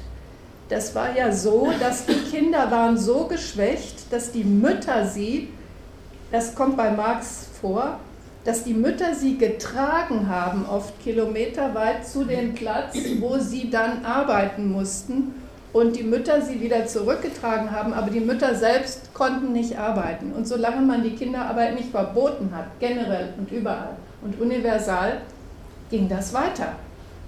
Und so würde ich sagen, also bei solchen extremen Beispielen müssen wir empirisch ansetzen. Und da kann man nicht äh, sagen, oh, das ist aber vielleicht doch ganz ähm, äh, irgendwie, ähm, ja, also da ist genau sozusagen auch diese Kontroverse, die ich führen will. Also wenn da jemand sagt, das ist aber doch vielleicht ein Weg der Emanzipation, äh, würde ich dann sagen, ja, dann lass es uns genau angucken, was daraus folgt. Und ich kann nicht sehen, dass wenn diese Frau also kaserniert ist, wenn sie, wenn viele sterben, im Übrigen gibt es ja auch noch zusätzliche Gefährdungen, dadurch, dass sie ein fremdes Ei und fremde äh, Spermien in sich tragen. Äh, sehr viele Schwangerschaften sind Risikoschwangerschaften, viele sterben und so weiter, sie sind nicht geschützt. Also da kann man angesichts solcher Phänomene, kann man einfach nicht äh, sagen, ja, aber das ist doch ein, vielleicht doch eine Möglichkeit der Emanzipation, würde ich behaupten. Just to, uh, to follow up on two things. Also ähm, nehmen wir das Beispiel, historische Beispiel von Sklaverei. Das Problem war, dass äh, die Abschaffung der Sklaverei, äh, danach kam Indentured Labor. Was viele, also viele, um, a lot of people assess it as even worse working conditions than slavery. Yeah, yeah. So I mean, so you've already pointed out, you already mm. said that it's not a naive uh, mm. question of criminalizing surrogacy, whether it's for clinics, whether it's for clients or Wunscheltern, as you call them, or for Leihmutter. It's, it's a more complex social transformation. It can't just be, and that was the point I was making, it can't mm. just be on the uh, legal uh, level. Mm-hmm. So th- that's exactly what we need to rethink, yeah. how to reconfigure relationship yeah. between um, yeah between different agents transnationally. Mm-hmm. Um, and the second question is, particularly in the Indian case, it gets very interesting is because initially, now there, there have been um, changes in the law, but initially when, um, uh, when surrogacy was allowed in India, uh, it, it, they, they were drawing on a lot of mytholo mythological stories. So in the Mahabharata, uh, which is one of the big epics in India, Hindu epics, there is a story of um, the fetus being taken from the body of one and being retransplanted into somebody else's body.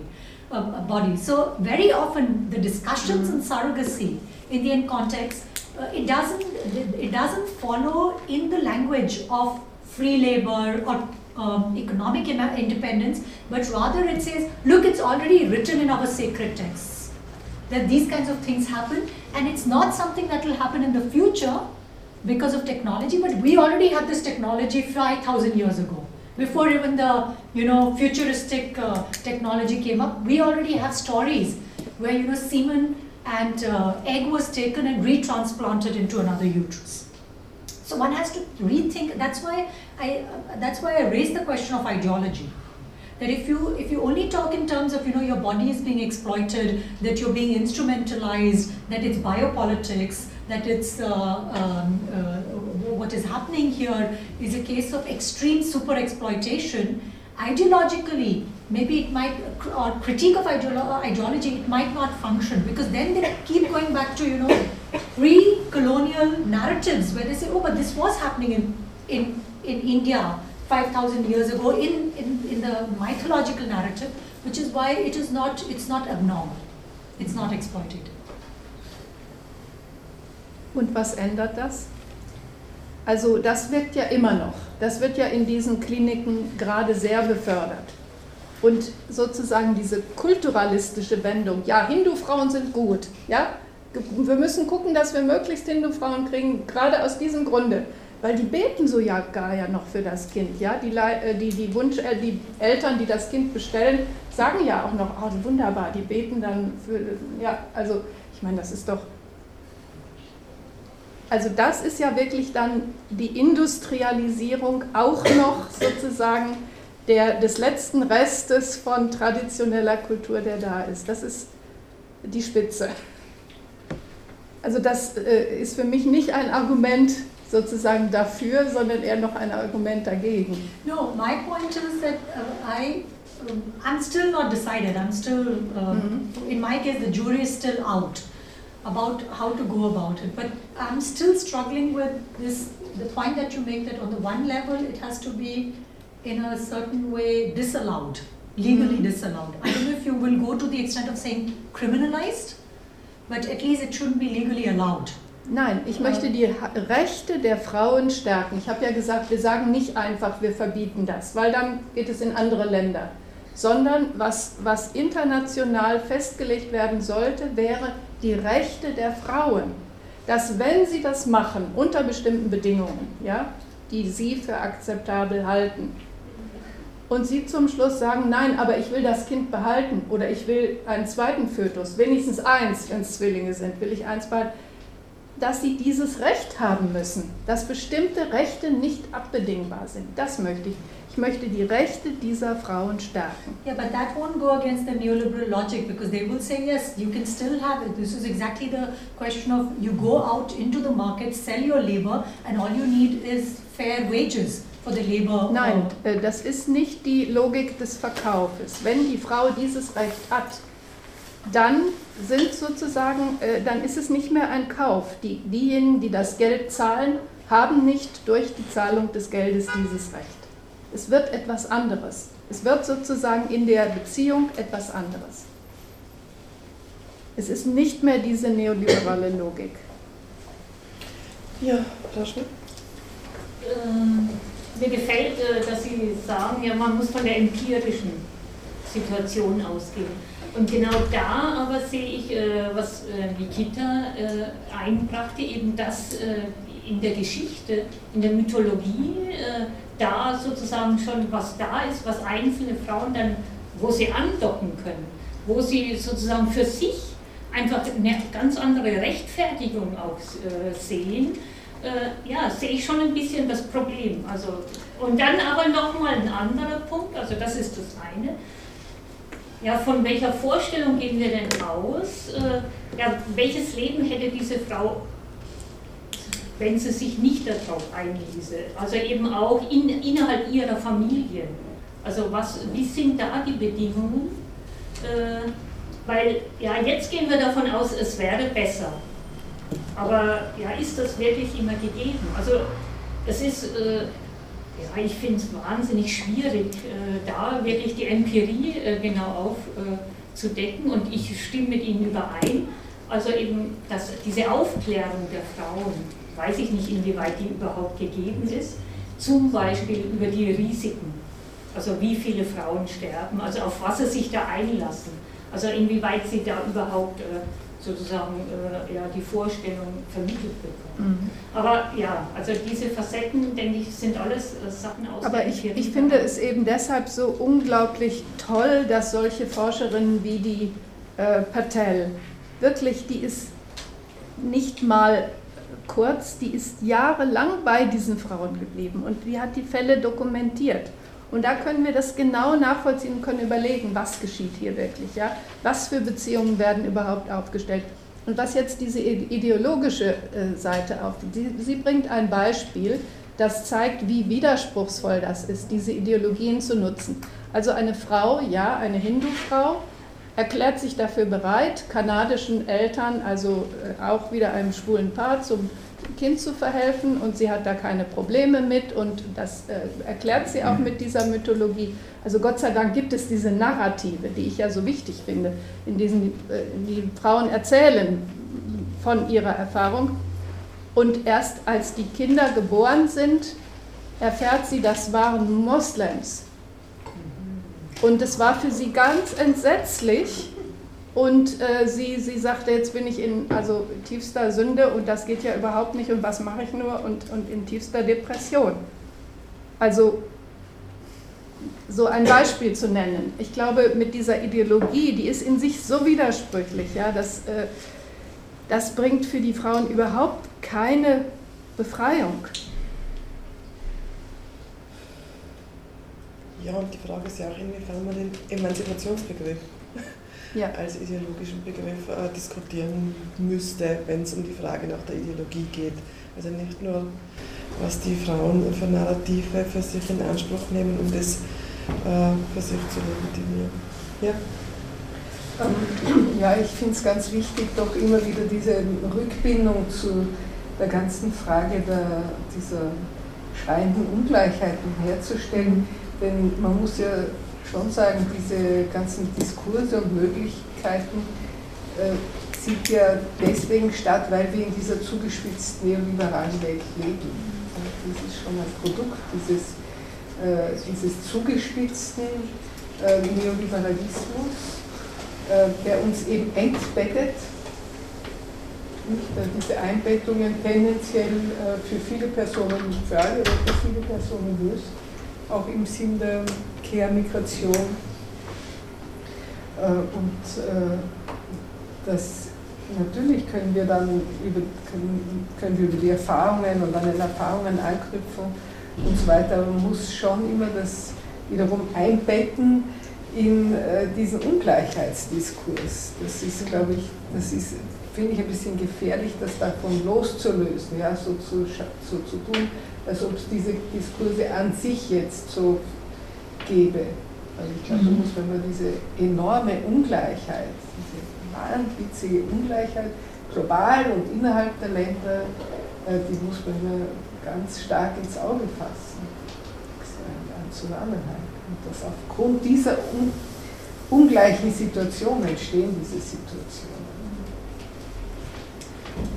Ja. Für mich ist eine Frage relativ zentral, nämlich äh, fühlt sich die Allgemeinheit von, von Leihmutterschaft bedroht oder ist es ausschließlich das Individuum, das es zu schützen gilt? Das ist mir nicht ganz klar und ich denke, in unserer Gesellschaft äh, ist es so eher auch natürlich ein katholischer Zugang, dass man die Allgemeinheit schützen will, weil so viele Fälle sind bei uns aber davon nicht betroffen. Zweiter Aspekt wäre, sind die Menschenrechte, von denen immer gesprochen wird, wirklich so universell, dass man überall auf der Welt die gleiche Art von Menschenrechten in dem Zusammenhang braucht und dass die auch gleich empfunden werden. Also gerade die kulturellen Unterschiede wurden schon relativ stark angesprochen. Und vielleicht ein dritter Aspekt, also ich glaube auch, die, wir kennen das ja in vielen Bereichen, die Erna hat das ja gut ausgeführt, was man tut, wenn man im Arbeitsleben den einzelnen Arbeitnehmer schützt, dann gründet man Gewerkschaften, also es gibt so ein Empowerment für bestimmte Personen. Äh, da gibt es natürlich auch in dem Bereich Möglichkeiten, das kennt man zum Teil in ähnlich prekären oder auch in prekären Arbeitssituationen, sei es Prostitution oder sei es äh, Arbeit bei Amazon oder irgendwo. Also äh, da gibt es natürlich auch Möglichkeiten, die man setzen könnte, die aber auf internationaler Ebene nicht durchsetzbar sind, weil es ja immer irgendwelche schwarzen Schafe gibt, die das nicht machen wollen und die davon profitieren. Also zu die, darf ich vielleicht ja. sofort, also äh, sozusagen, dass man die Allgemeinheit vor etwas schützen wollte. Also wenn das jemand aus meinem Vortrag verstanden hat, dann äh, muss ich dem jetzt ganz energisch widersprechen. Also die Allgemeinheit in den reichen Ländern, die profitiert davon unglaublich. Es ist eine räuberische Aneignung im Sinne der primären Akkumulation, was die mit den Frauen aus den Ländern der Peripherie machen. Die haben einen unglaublichen Vorteil davon. Also äh, das ist doch äh, ganz klar. Also der, da muss niemand geschützt werden. Wer geschützt werden muss, sind diese Frauen. Und da finde ich ganz wichtig die, die Frage, welche Handlungsmacht haben sie denn? Und da ist jetzt die äh, Frage jetzt, ähm, würden, sollen wir jetzt die Diskussion aufmachen, es müsste sozusagen Leihmüttergewerkschaften geben. Jawohl, wir akzeptieren also, das ist ganz normale Arbeit. Das ist Arbeit wie andere auch und die sollen sich jetzt selber gewerkschaftlich organisieren. Ist das eine Möglichkeit? Das finde ich muss, müsste diskutiert werden. Wenn ich mit Polani argumentiere, sozusagen, würde ich denken, also er hat ja gerade die Assoziationen als, als Möglichkeit genommen, da also Gegenmittel zu finden. Ähm, gleichzeitig also kann ich selber mir, also ich, ich wüsste kein Beispiel, ja, wo, wo ich anknüpfen könnte, jetzt empirisch, dass das ähm, tatsächlich äh, also nicht doch zu, also ich, ich weiß nicht, also es würde ja die Fabrik nicht abschaffen. Ich finde, es ist, wäre genau dieser falsche Weg, sozusagen alles alles, was äh, äh, menschliche Beziehungen sind, sozusagen fabrikmäßig zu organisieren, statt sie wieder zu, einzubetten. Also für mich wäre es der falsche Weg. Aber gut, äh, es mag jemand anders argumentieren und sagen, ja, wir wollen entfremdet werden, bitteschön, gebt uns Lohnarbeit, das ist die einzige Möglichkeit. Und wir wollen auch Mutterschaft als Lohnarbeit. Ja? Ähm, ja, ein, einer der Probleme, und das ist ja, denke ich, was, was Fraser auch kritisiert an Polanis äh, Begriff von fictitious ähm, Commodity ist, ähm, dass es so einen ontologischen Begriff hat, also zu bestimmen, was ist diese Art der Ware eigentlich. Und eine ähnliche Diskussion gab es natürlich in den ganzen äh, Diskussionen zur Sexarbeit zum Beispiel. Was ist jetzt das Besondere, das Sexarbeit ausmacht, gegenüber anderen Arbeiten zum Beispiel? Und ich glaube, das ist eine sehr schwierige Diskussion, wenn man das hier führt, genau zu bestimmen, was ist jetzt das wirklich Schreckliche an genau dieser Arbeit, weil dann muss man es abgrenzen gegenüber alle anderen Arbeiten. Ähm, während wenn man die Beziehung, die diese Leute eingehen, zentral stellt, ist es vielleicht einfacher, da auch darauf zu reagieren, auch mit Regelungen, mit Ideen, nicht, dass ich welche vorschlagen kann, aber mit Ideen für Regelungen und so weiter, als wenn man versucht, ganz genau zu definieren, was der Kern dieser, dieser Arbeit ist. Ja, ich finde den Hinweis wichtig. Es gab ja in der Bundesrepublik eine lange Diskussion über äh, Sexarbeit und die endete damit. Und ich kenne viele sozialdemokratische Frauen, die da sehr für gekämpft haben, dass also ähm, Sexarbeit normale Arbeit ist wie alle andere auch und sogar äh, man also Steuern zahlt, alles wie andere Arbeit auch. Und wenn man jetzt heute sich mal die Situation in der Bundesrepublik anguckt, stellt man fest, und ich habe viele von diesen sozialdemokratischen Politikerinnen wirklich völlig zerschmettert gesehen, dass sie sagten, so haben wir uns das nicht vorgestellt, wie die Folge war. dass es nämlich auch fabrikmäßig organisiert wird. In Frankreich sind die Regelungen anders. Das Problem sind ja immer die gesetzlichen Gefälle, ne? dass es nicht generelle Regelungen gibt. In Frankreich ist es eben nicht legal und an der ganzen Grenze zwischen Frankreich und der Bundesrepublik gibt es jetzt diese fabrikmäßig betriebenen Bordelle, wo, die, wo äh, für die Frauen sozusagen gar nichts mehr gemacht werden kann. Es ist alles legal und äh, die berühmten Flatrates sind. Also eine Prostituierte vor 100 Jahren hätte gesagt, ja, also wie entsetzlich. Eine Frau ist dann in, in, in einer dieser riesigen Etablissements und für eine Flatrate muss sie die ganze Nacht da zur Verfügung stehen. Was für eine schreckliche Entwicklung. Und das ist das, was ich meine. Also den Prostituierten wird da auch die Handlungsmacht völlig genommen in dieser Entwicklung. Leider hat die Legalisierung nicht das gebracht, was man sich erhofft hat.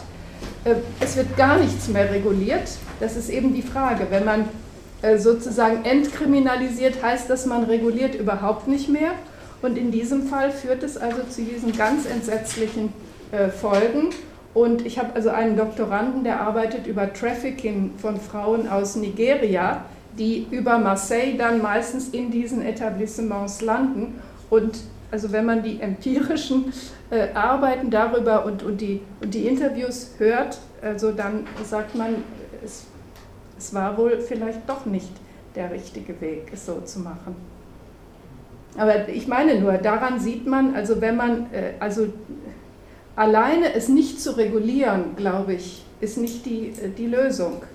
Äh, und, und vor allen Dingen zuzulassen, dass, es, dass dieser Teil, der ja auch ganz wichtige Beziehungsarbeit ist, ja, der, der man kann es ja auch als Care-Beziehung äh, definieren, ähm, dass der jetzt auch fabrikmäßig organisiert wird, wo also derjenige, dem das Etablissement gehört, den Profit einstreicht und die Frauen faktisch obwohl es alles legal ist, äh, schlimmste Sklavenarbeit verrichten.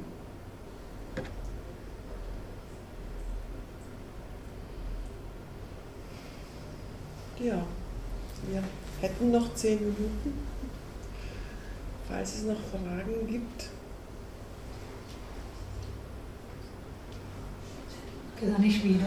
Ja. Ähm, ich muss an Laura Augustin denken. Sie arbeitet auch, also sie hat eine sehr provokative, mhm. äh, provokante äh, Stellungnahme gegenüber, also diese, äh, she, she would, let me put it this way, her position would be quite different from yours mm. because you're constantly talking about how this industrialization of, I mean, here I'm talking about sex work, that this, this, these, mm. um, uh, what, how do you call it, fabric, uh, fab, fab, ja, oder Industrialisierung. ja. ja. Mm. And she, for example, uh, particularly uh, in the focus of Latin America, she herself is from Latin America.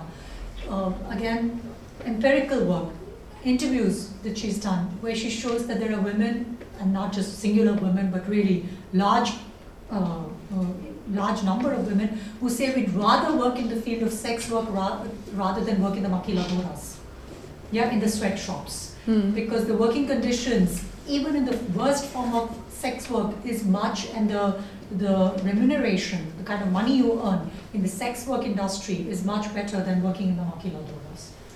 So again, I keep coming back to this question of, uh, now one could say they are caught in ideology, uh, that they, and it, it can again come back to this question of surrogacy where women say that, you know, I have nine months of I'm playing a bit of devil's advocate. Mm-hmm. I think mm-hmm. to a certain extent I agree with you, but just to kind of present the counter argument. Mm-hmm. So say that in nine months I can earn one lakh rupees, which is about two thousand euros, which would take me you know four years to earn as a domestic worker or um, as a, agricultural laborer in India or in Nepal. And in those nine months I can earn you know 2,000 euros, which is a lot of money or Nepal. And yes, there is a risk. Um, uh, there are medical risks involved, uh, but that, that's what the guarantee is given by the clinics because there are doctors present that they are they are less likely than you know risks that they had with their own children where sometimes the deliveries happen at home uh, with uh, uh, or, or you know without medical facilities. Ja, aber da ist ja, das Risiko ist vielleicht diesbezüglich geringer, aber indem fremde Chromosomen, fremdes Genom eingepflanzt wird, diese Risiken, die werden ja überhaupt nicht da ins Verhältnis gesetzt. Also es ist ja viel riskanter, dass sie das implantieren. Yeah, I mean that, that would of course go into the technicalities of informed consent. How informed is the consent? Die Frauen müssen diese Formulare ausfüllen und unterschreiben. Und dann ist genau diese Frage, die meisten der Frauen sind Analphabet. Mhm. Sie wissen sie, nicht, was sie. Also das ist, das ist natürlich ein Zusage. Die unterschreiben, aber es ist überhaupt die Frage, ob die überhaupt das unterschreiben oder einfach, uh, you know, it's thumbprints.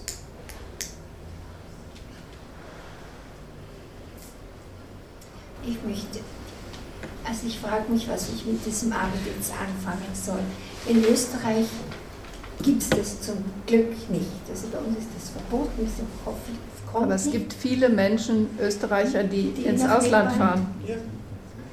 Nicht in die Ukraine wahrscheinlich. Ja, und dass die Welt ungerecht ist, das weiß ich jeden Tag, weil es mir so gut geht. Und äh, wir, wir schauen halt, dass wir was spenden oder also wirklich ändern kann man die Welt sehr wenig.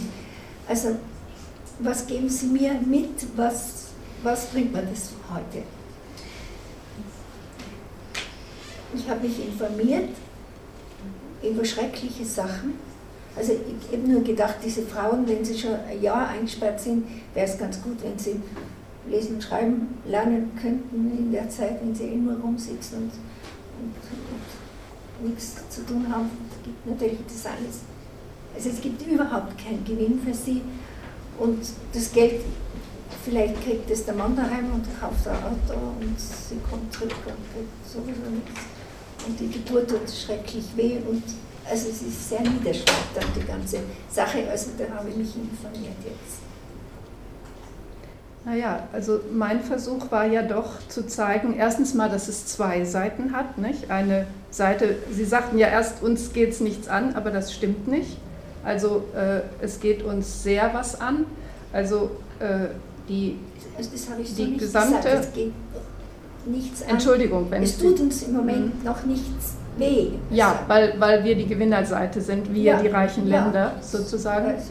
Ähm, und die andere Seite ist die, also das, was in sozusagen exportiert wird in diese Peripherien, das wird wieder reimportiert.